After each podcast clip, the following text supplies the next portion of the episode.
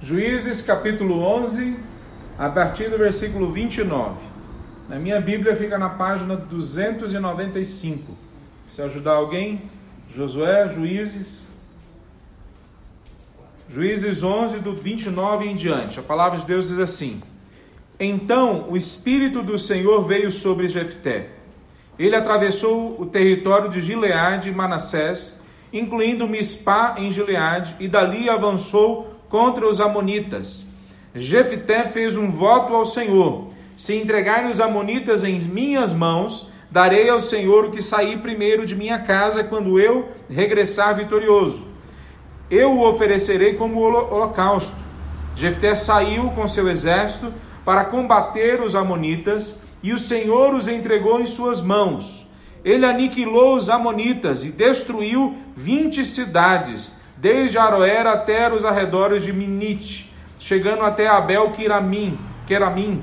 Assim, os israelitas derrotaram os amonitas. Quando Jefté voltou para casa em Mispá, sua filha saiu ao seu encontro, tocando tamborim e dançando. Era sua única filha e ele não tinha nenhum outro filho nem filha.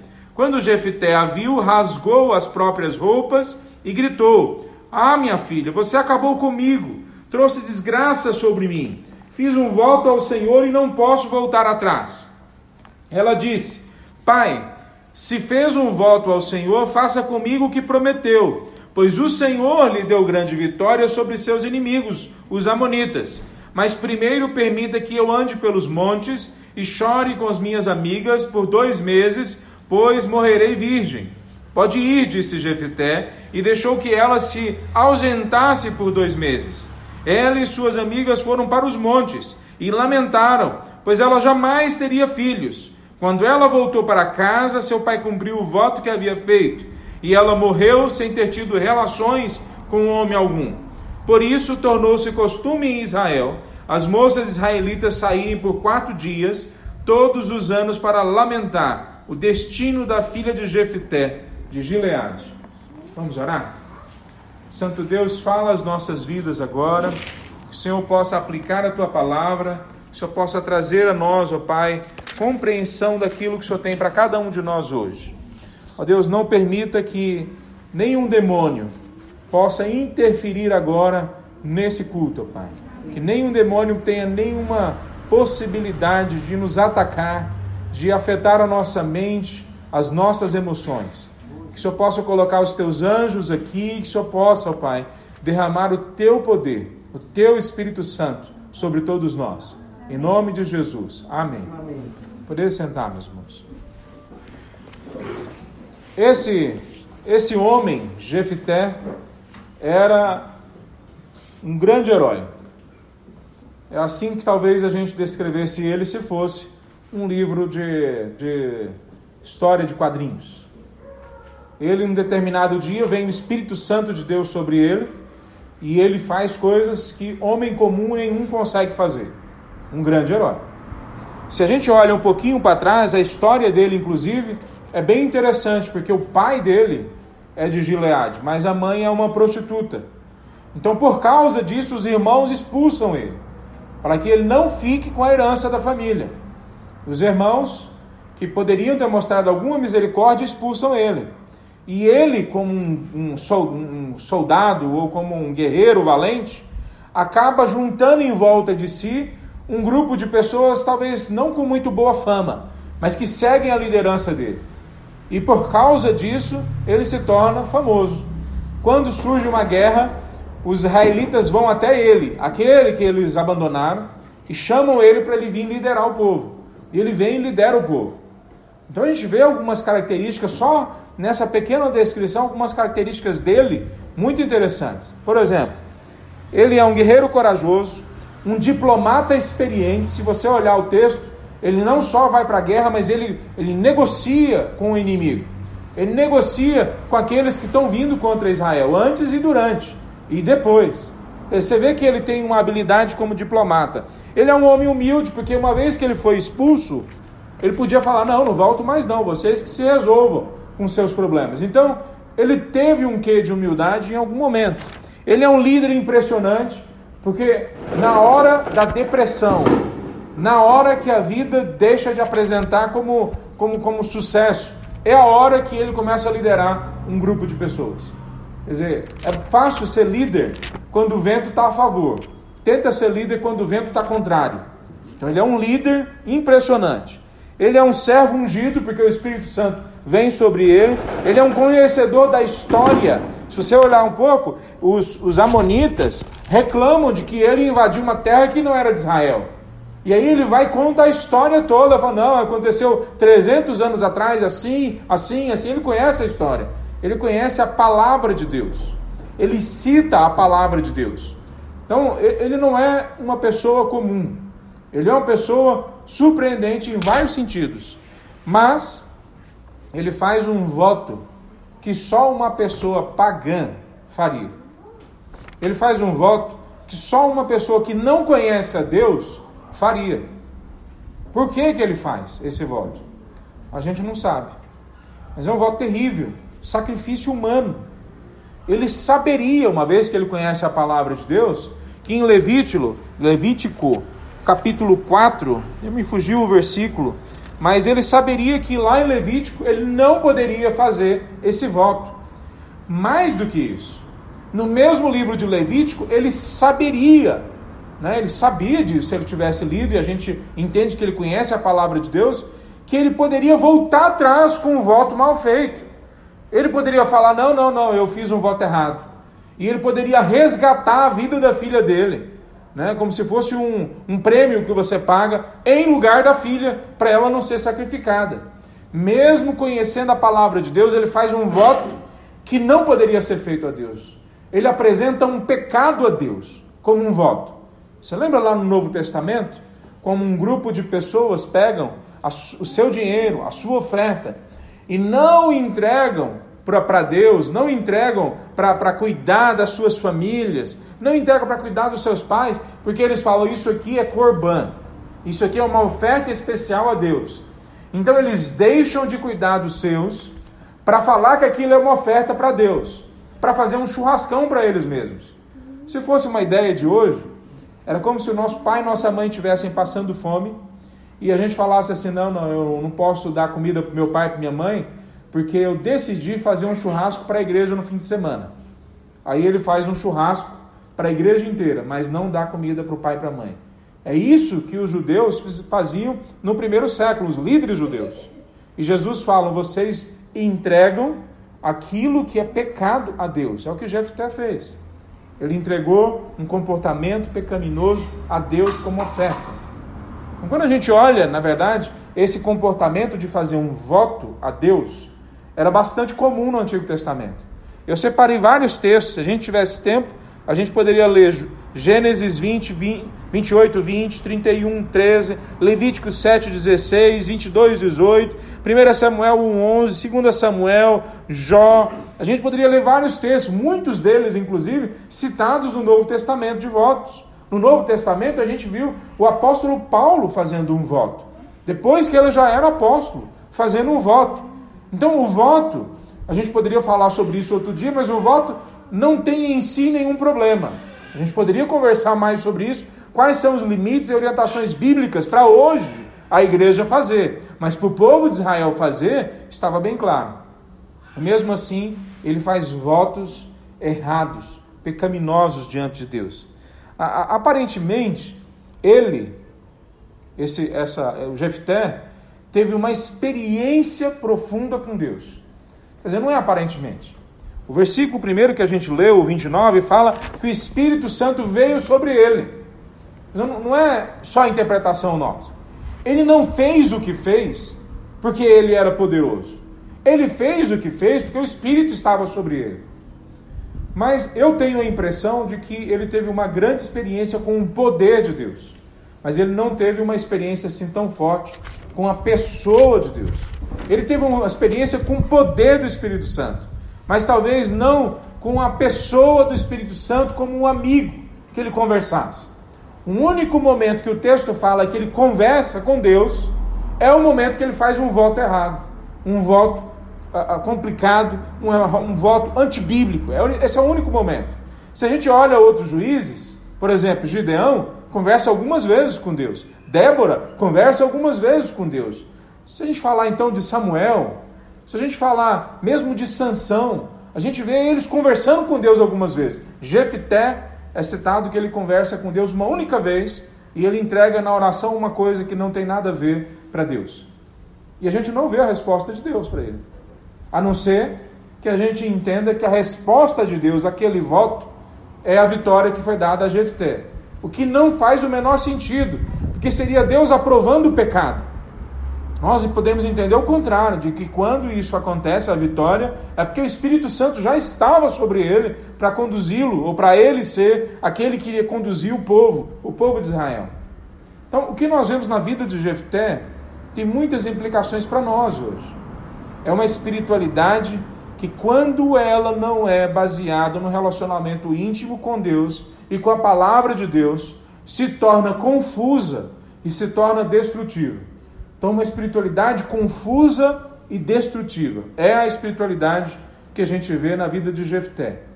Então, antes da gente entrar no texto propriamente dito, eu queria apresentar três princípios gerais que a gente vê nesse texto.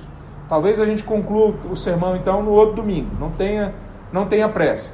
Mas a gente vai começar com três princípios gerais sobre esse texto. Primeiro princípio é que o Espírito Santo vir com poder sobre alguém sem essa pessoa se comprometer com os caminhos dele, não garante que ela acertará amanhã. O Espírito Santo vir com poder sobre a sua vida hoje, sem você se comprometer com ele e com a palavra dele, não garante que amanhã você vai acertar na fé. Que amanhã você vai acertar na caminhada com Cristo.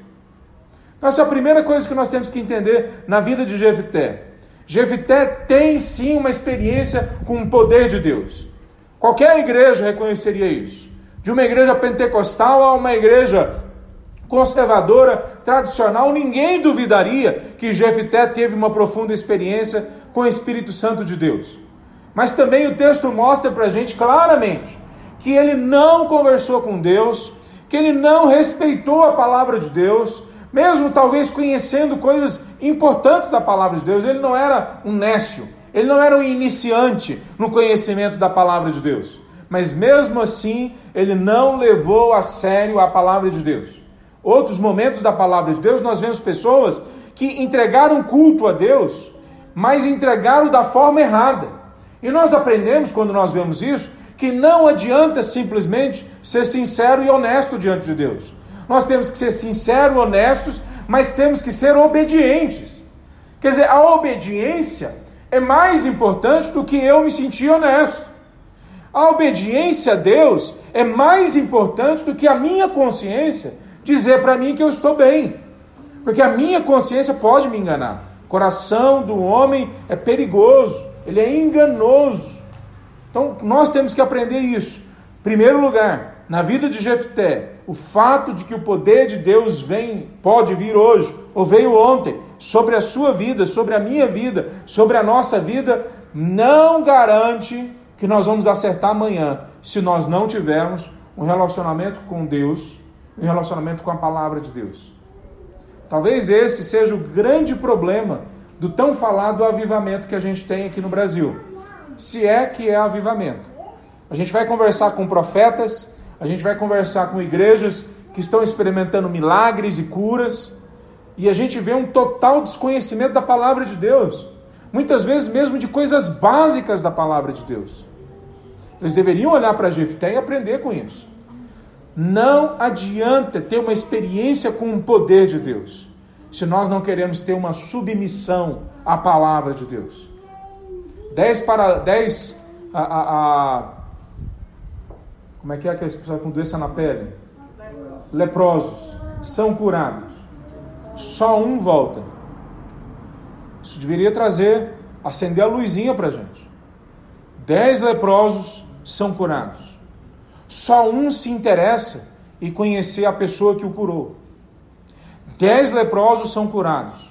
Só um se interessa ir até aquele que o curou e conhecer mais, saber mais, e entender mais sobre como andar com ele. Isso é impressionante. Quantos nós sabemos que foram expulsos, demônios deles? Mas nós temos a história basicamente só de um, só de um que se tornou missionário, que é o de Gadareno.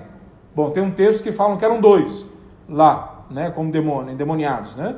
Então eles se tornaram missionários. Eles saem e vão proclamar as boas novas do reino para as famílias deles, para os vizinhos deles. Isso deveria trazer atenção para a gente. No tempo de Elias, todo o povo de Israel conhecia Elias.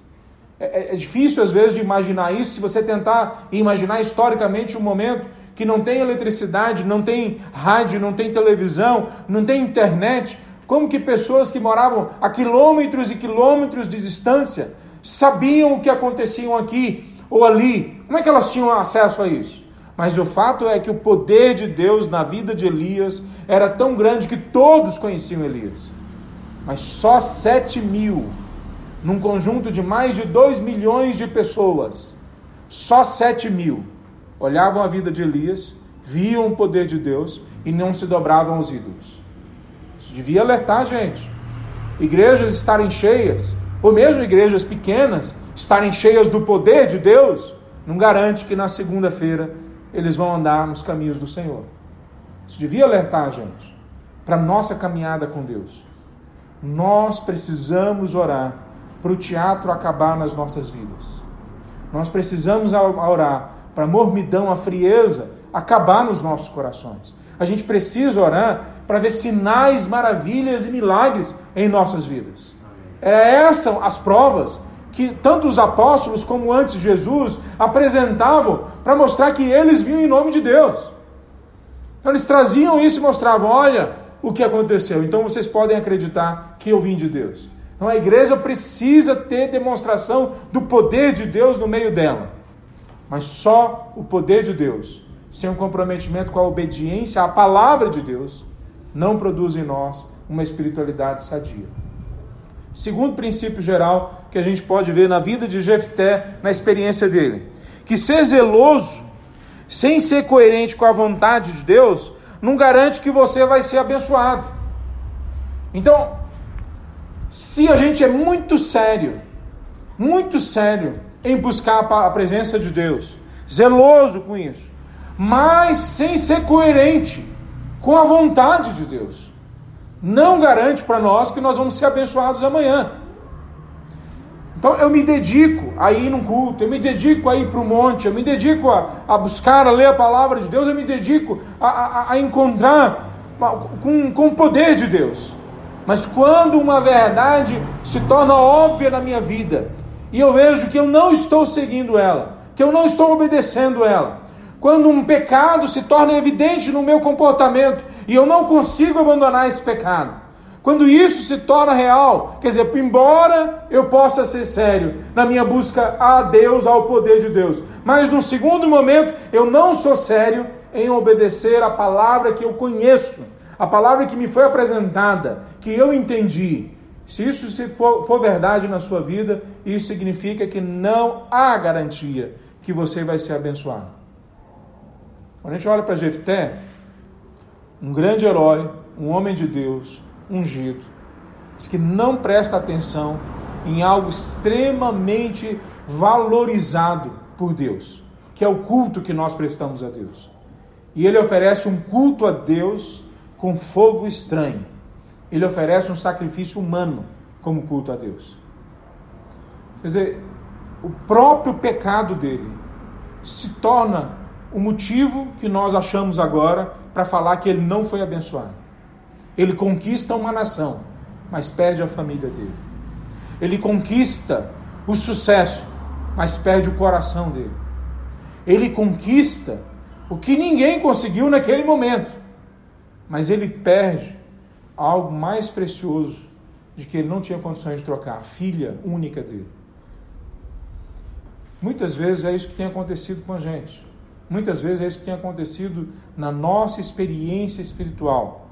A gente é sério, a gente é zeloso com as coisas de Deus, mas não a ponto de nós arrependermos dos nossos pecados, mudarmos as nossas orações, mudarmos o que acreditamos, não a ponto de nós mudarmos e abandonarmos ídolos, abandonarmos vícios, abandonarmos comportamentos pecaminosos.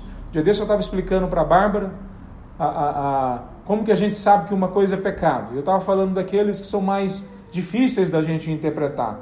Eu expliquei algumas coisas, mas aí eu falei para ela, meu amor, todas as vezes que o nosso coração está meio ruim, ele está meio, meio, meio, não encaixando direito, toda vez que o nosso coração está tá assim, tá desgostoso com alguma coisa que a gente está fazendo, ou pensando, ou falando, para de fazer, porque provavelmente é pecado.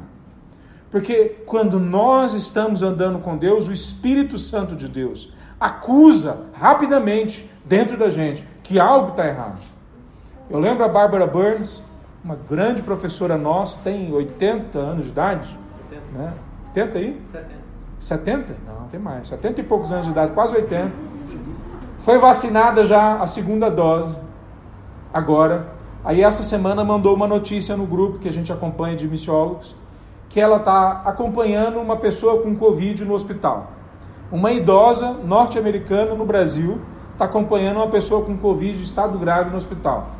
Eu falei, meu Deus do céu, o que, que faz a mulher fazer um negócio? Se fosse a minha mãe, eu proibia na hora, né? Mas ela está lá no hospital cuidando. É essa, a Barbara Burns.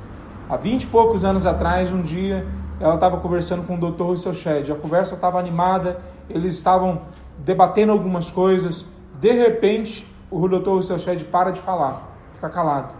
A Bárbara continua falando algumas coisas, mas o Dr. Russell Shedd não continua na conversa.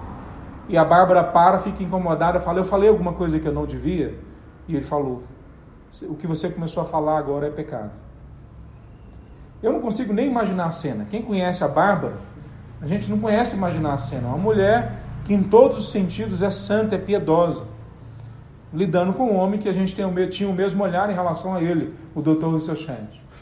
Mas o Dr. Russell Shedd conseguiu mostrar para a Bárbara que não é só aquilo que evidentemente está errado que é pecado.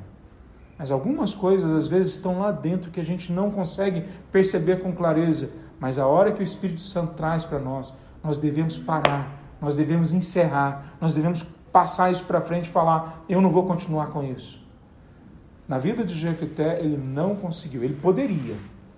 Levítico, capítulo 27, diz que ele poderia ter apresentado um animal como sacrifício no lugar da filha dele. Mas ele vai para frente e ele sacrifica a filha dele e comete um pecado. Não é exatamente o que muitas vezes nós fazemos? Vamos para frente e oferecemos a nossa família como sacrifício. Vamos para frente e oferecemos a nossa saúde como sacrifício. Vamos para frente e oferecemos o nosso tempo, o nosso dinheiro, oferecemos os nossos dons e talentos como um sacrifício não agradável a Deus, mas um sacrifício ao mundo, ao pecado, a coisas que não agradam a Deus. Então, segundo o princípio, que ser zeloso sem ser coerente com a vontade de Deus não garante que nós vamos ser abençoados. Terceiro princípio geral que nós vemos nesse texto na vida de Josué, que o fato do Senhor te usar jamais justificará seus erros.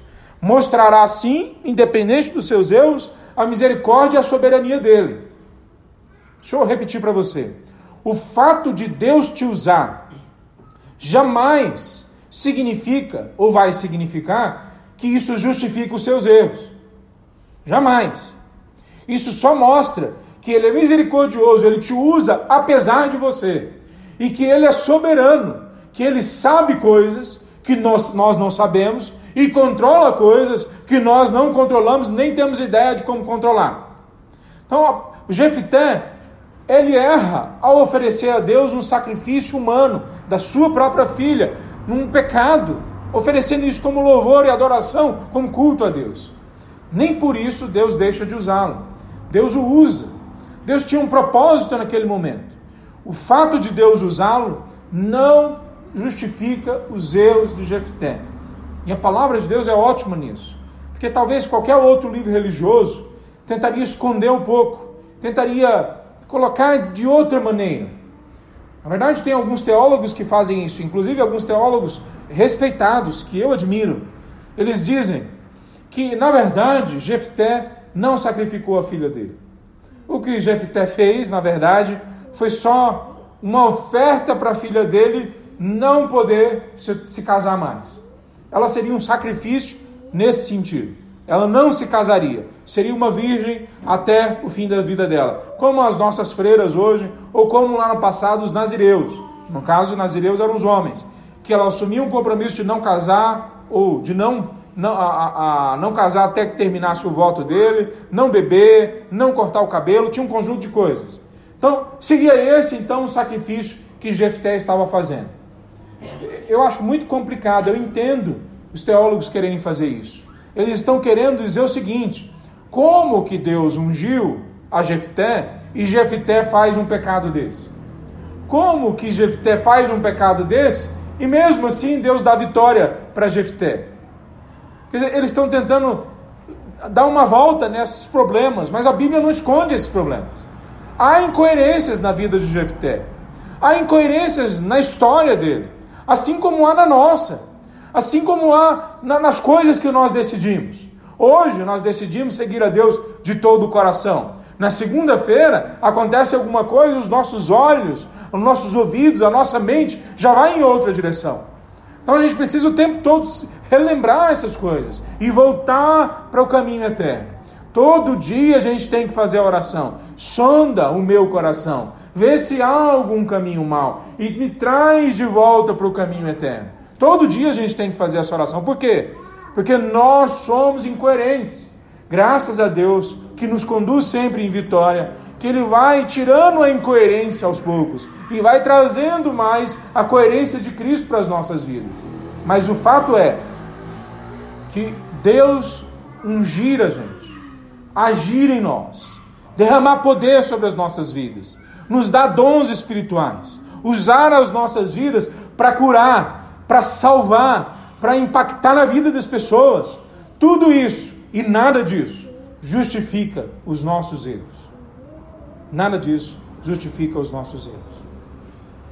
A igreja brasileira não aprendeu isso ainda. Nós ainda acreditamos que quando a pessoa profetiza, ela tem a bênção de Deus em tudo que ela faz. A gente ainda acha que quando a pessoa é usada para curar alguém, então a bênção de Deus está na vida dela, a gente pode seguir ela como líder. A gente ainda acha que porque a pessoa é um grande pregador, nós podemos seguir essa pessoa cegamente. A igreja brasileira ainda está na infância, em termos de maturidade da fé. Não, não em termos de caminhada histórica. Somos 500 anos de igreja aqui no Brasil. Se a gente pega a, a, a que no, nos navios que chegaram no, no Brasil vieram protestantes. Né? a gente tem história de ainda em 1500 e pouco de cristãos protestantes aqui. Mas se a gente pega mesmo a história depois, quando missionários foram enviados para cá, isso é desde 1800. Nós não somos não uma igreja tão nova assim, mas nós ainda somos imaturos na fé como igreja e como cristãos. E você acredita ainda que Deus vai continuar te abençoando? Deus vai continuar usando você, mesmo na sua incoerência? E pior, você acredita que Deus vai continuar abençoando você, abençoando os outros? e fazendo isso de forma a justificar os seus erros. Olha para a vida de Jefté. Deus não pegou leve com a vida de Jefté. Mas ao mesmo tempo, ele foi um homem que teve sim uma experiência com o poder de Deus. Então, quando nós olhamos para a vida de Jefté e de outros, a gente tem que parar e avaliar nossa própria espiritualidade. Que pé que está a nossa espiritualidade? A gente tem trocado a palavra de Deus pelo poder de Deus, como se isso fosse possível. A gente tem trocado a seriedade com a palavra de Deus em demonstrações miraculosas, sobrenaturais, mesmo que venham de Deus. A gente tem que tomar muito cuidado com isso. Porque, mesmo quando o poder de Deus vem, isso não justifica os nossos erros. Anos atrás eu estava numa, numa vigília, um amigo meu que me levou, e ele muito sério com a palavra de Deus. Eu não imaginei que ele fosse me levar para uma vigília como aquela. Aí eu fui cegamente. E nós chegamos, a hora que nós chegamos tinha uma roda, e tinha mais profeta que gente naquela vigília. Ah, ah, e alguns deles estavam no meio da roda, e eles colocavam o pé no joelho aqui, faziam um quatro, levantavam uma mão para cima, outra para o lado e rodavam num pé só, a uma velocidade que se eu fizesse com os dois pés eu não conseguia.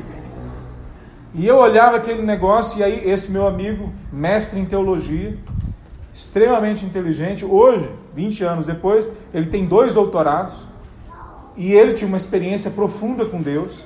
Eu cutuquei ele e perguntei: o que, que você acha? O que, que você acha disso aí? É ou não é o poder de Deus? E eu estava sendo sincero, eu estava na dúvida, mesmo porque foi ele que me levou lá, então ele era um homem muito sério. Ele falou para mim assim: Léo, no Antigo Testamento, no Novo e agora a gente vê a mesma coisa. Quando tem sobrenatural, Deus está fazendo algum, pode estar fazendo alguma coisa, mas ao mesmo tempo Satanás pode estar fazendo alguma coisa, mas ao mesmo tempo homens podem estar imitando né, o poder sobrenatural na vida deles. Então a gente tem que clamar por discernimento. E naquela noite, ou naquele dia, porque foi a noite toda e o dia seguinte, a gente viu algumas coisas que foram claramente o poder de Deus, claramente a voz de Deus. Mas quando eu estava quase saindo, entrando no carro para ir embora, uma pessoa chegou até mim, um profeta, um rapaz jovem, um daqueles que estava rodopiando, chegou até mim e falou assim: Eis que te digo, varão. Aí eu já parei, né? Arrumei a camisa, fiquei em posição de sentido.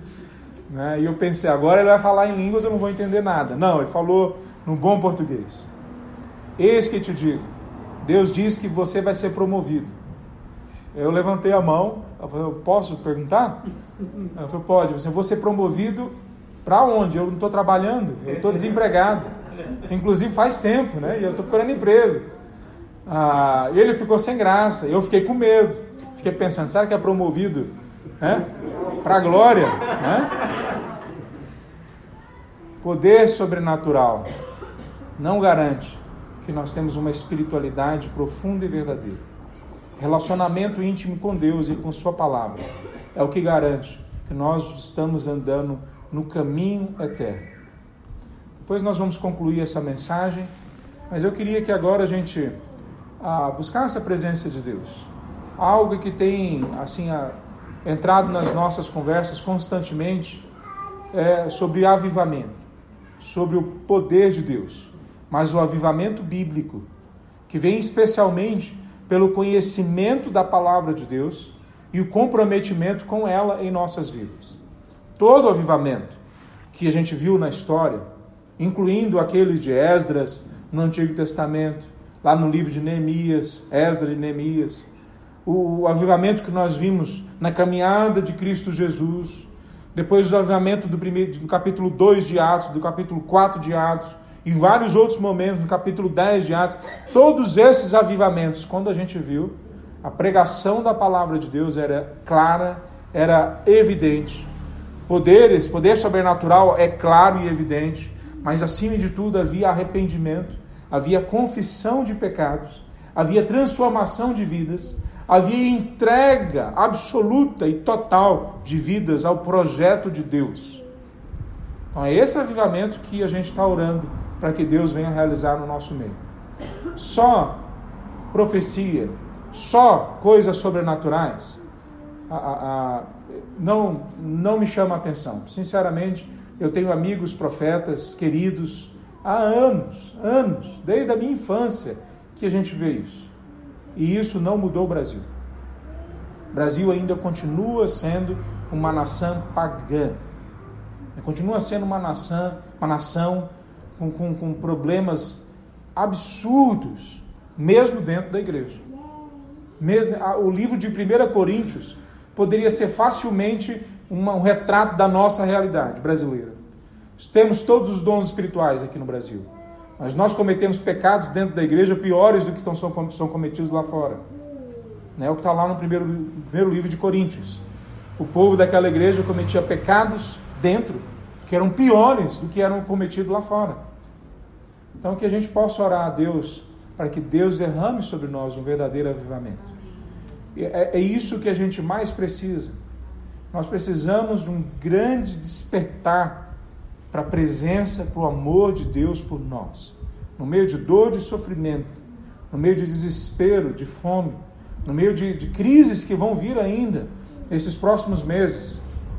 se nós formos despertados para o fato de que Deus nos ama e de que Ele quer ser nosso amigo, de que Ele quer ser o nosso companheiro de caminhada, se isso abrir o nosso coração de verdade e nós nos entregarmos a isso, nós vamos ver um outro momento. Sobre coisas sobrenaturais, quantidade de pessoas caminhando com a gente, sinceramente, a hora que o poder de Deus derramar com intensidade sobre nós, tudo isso é secundário, absolutamente secundário. Quando Deus está presente, não interessa tudo mais o que vai acontecer, Ele está presente. E pela fé nós sabemos que hoje Deus está presente no nosso meio. Então nós podemos clamar que Ele abra os nossos olhos e as nossas impressões e os nossos, os nossos corações para a presença dEle. Vamos ficar em pé, meus irmãos, vamos orar? Santo Deus, nós colocamos diante de Ti, ó Pai, nosso profundo desejo por ter uma experiência com Teu poder, com a Tua presença, com a Tua glória, Senhor Deus. Nós clamamos, ó Pai, que o Senhor venha derramar sobre nós a clareza, ó Pai, do Teu amor por nós, da tua, do, do Teu desejo de caminhar com a gente, ó Pai. Ó Deus, esclarece para nós o que é pecado, quais são os pecados que nós estamos envolvidos, nos livra deles, ó Pai, nos santifica. Ó Deus, venha derramar sobre nós a tua unção, o teu poder, como o Senhor derramou em Jefité, Senhor Deus. Que teu Espírito Santo venha com poder sobre cada um de nós. Ó Deus, que os nossos dons que o Senhor já nos deu fiquem evidentes. Que o Senhor nos dê mais dons úteis à sua igreja, Senhor Deus. Que o Senhor possa trazer curas e milagres. Que o Senhor venha trazer sobre nós, ó Deus, a convicção da tua presença. Senhor Deus, nós clamamos que o teu poder venha agir em nós para que a gente venha alcançar outros povos, ó Pai. Venha alcançar pessoas que não tenham Cristo Jesus, que os nossos vizinhos sejam impactados, que a nossa família seja impactada pelo teu poder, ó Pai. Que o Senhor venha trazer a nós, ó Deus, uma correção dos nossos valores, das nossas doutrinas, dos nossos pensamentos, que a gente possa ter a mente de Cristo de fato implantada em nossa mente, ó Pai. Nós clamamos, ó Pai, por hoje, que o Senhor venha agir em nós, trazer uma profunda expectativa em cada um de nós, pela tua presença agindo poderosamente aqui. Em nome de Jesus que nós oramos, Senhor Deus. Amém, Senhor.